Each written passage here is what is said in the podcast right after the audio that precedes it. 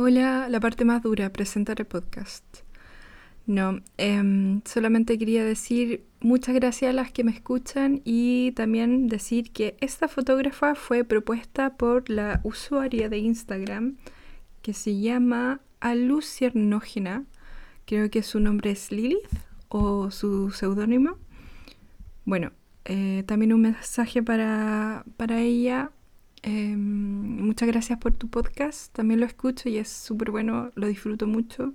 Y si a ustedes también les interesa, es un podcast sobre mujeres artistas que se llama Reveladas con B corta y B larga y está disponible en Spotify. Bueno, y antes de empezar quería advertirles que quizás van a escuchar un poco de lluvia, fue porque mientras lo grababa estaba lloviendo y ahora justo que lo estoy presentando no llueve, ah, ironic. Bueno, ahora van a escuchar sobre Katy Horna 1912 a 2000. Katy nació en Hungría y muere en México.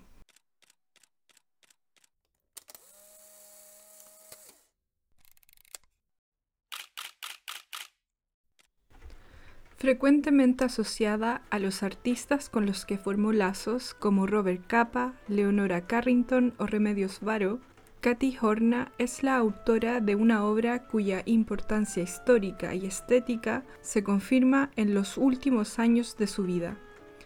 Poco conocida hasta entonces, su producción fotográfica está ligada a una trayectoria marcada por separaciones y exilio, cada una siendo ligada a un nombre diferente, Katalin Dutch en Hungría, Catalina Polgare en Alemania y Katy Horna en España y México. Nacida en Budapest, en Austria-Hungría, actualmente Hungría, en una familia de banqueros de origen judío, Katalin Dutch-Blau crece durante el desmantelamiento y la contrarrevolución conservadora de Hungría.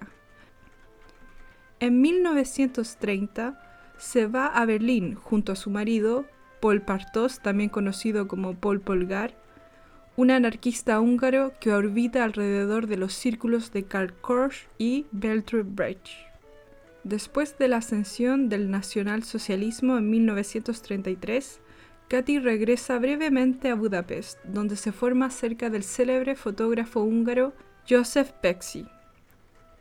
Establecida en París a fines de ese mismo año, trabaja para la agencia fotográfica Lutetia Press y luego para el periódico Die Vox Illustrierte, el periódico ilustrado de los trabajadores, donde publica la serie satírica Hitler A, realizada de manera conjunta con el pintor alemán Wolfgang Gurger.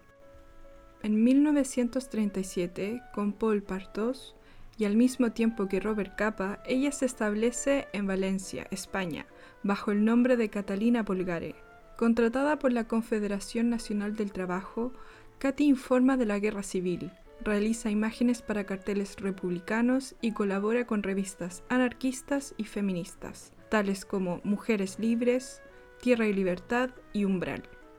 Mientras trabaja para esta última, conoce al dibujante andaluz José Horna, con quien se casará más adelante.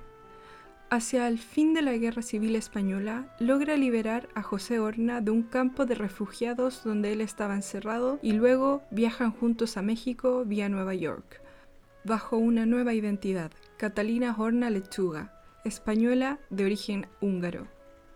Tan pronto llega a México en 1939, Katy desarrolla una intensa actividad en los diferentes ámbitos de la fotografía. Realiza fotoreportajes para la prensa, retratos y también algunas imágenes de arquitectura. Enseña fotografía y también documenta obras de teatro. También produce algunas de sus imágenes con las artistas Leonora Carrington, Remedios Varo y Alejandro Jodorowsky. El hilo conductor de su obra es la prefiguración simbólica. Es gracias al montaje, a la doble exposición y a la reutilización todas estas técnicas usadas por los surrealistas que produce un shock estético y emocional. Lo que distingue su fotografía es la inquietante extrañeza de la que habla Freud, la conjunción de lo vivo con lo inanimado, de lo tenebroso y de lo familiar, el cuerpo mostrado como objeto y lo que está escondido bajo lo cotidiano. De esto viene su fijación obsesiva por los cuerpos yacentes o tirados, casi muertos, por los maniquís y las muñecas o por las imágenes de espectros que producía por exposiciones múltiples o superexposición. De la página impresa a la obra personal, la fotografía de Katy Horna busca ahondar en nuestras conciencias para exorcizar dentro de cada una de nosotras el efecto destructor de la guerra.